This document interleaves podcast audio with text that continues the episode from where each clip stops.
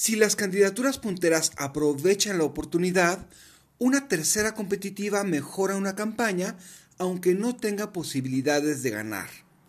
Por ejemplo, en las elecciones presidenciales estadounidenses de 1992, Ross Perot hizo que tanto George Bush padre como Bill Clinton puliesen sus plataformas y mensajes. Lamentablemente, eso no se entendió con Samuel García. Tras su salida, quedan tres grandes incógnitas de aquí a junio de 2024.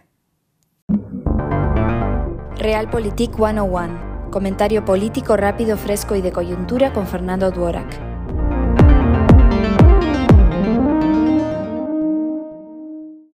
Gústenos o no, la salida de Samuel García marca un antes y un después de la contienda, lo cual hará que todos calibren sus estrategias. Veamos qué implica esto para Movimiento Ciudadano, Xochitl Galvez y Claudia Sheinbaum. MC ha optado por construir su estructura desde los estados, apostando por liderazgos locales. La apuesta con Samuel García era tener a alguien que jalase más votos, particularmente para el Congreso de la Unión. ¿Cómo harán para alcanzar un voto potencial de 10% del padrón si no tienen a alguien tan disruptivo? ¿Apostarán por un discurso de izquierda moderna?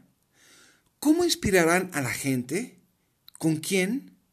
Y sobre todo, ¿qué tan conveniente le resultaría a Dante Delgado construir un liderazgo con verdadera proyección nacional que pueda retarle a futuro?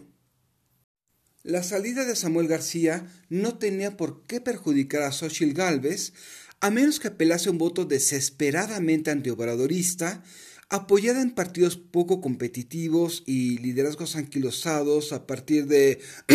Em, bueno, pasemos a las preguntas. ¿Qué hará la candidata si nadie le hace cuña? ¿Será que bajaron a Samuel para que siga sin sobresaltos en su zona de confort? Más que impedir la división del voto opositor, de seguir así puede terminar desmovilizándolo. O hacerlo creer que Claudia hará las cosas mejor que Andrés por inercia. Finalmente, a Claudia Sheinbaum le convenía que Xochitl y Samuel compitiesen por el segundo lugar.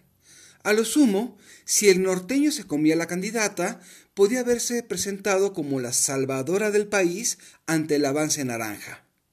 Ahora el reto es hacer que la elección sea emocionante, pues el reto no es simplemente ganar, sino cumplir a cabalidad el plan C.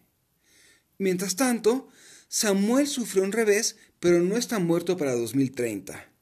Su discurso puede arrasar en ese año si la oposición sigue nadando de muertito y medrando de cuanto haga Morena. Soy Fernando Duorak y esto es Realpolitik 101. Hasta la próxima. Sigue a Fernando Duorak en Twitter y en Facebook.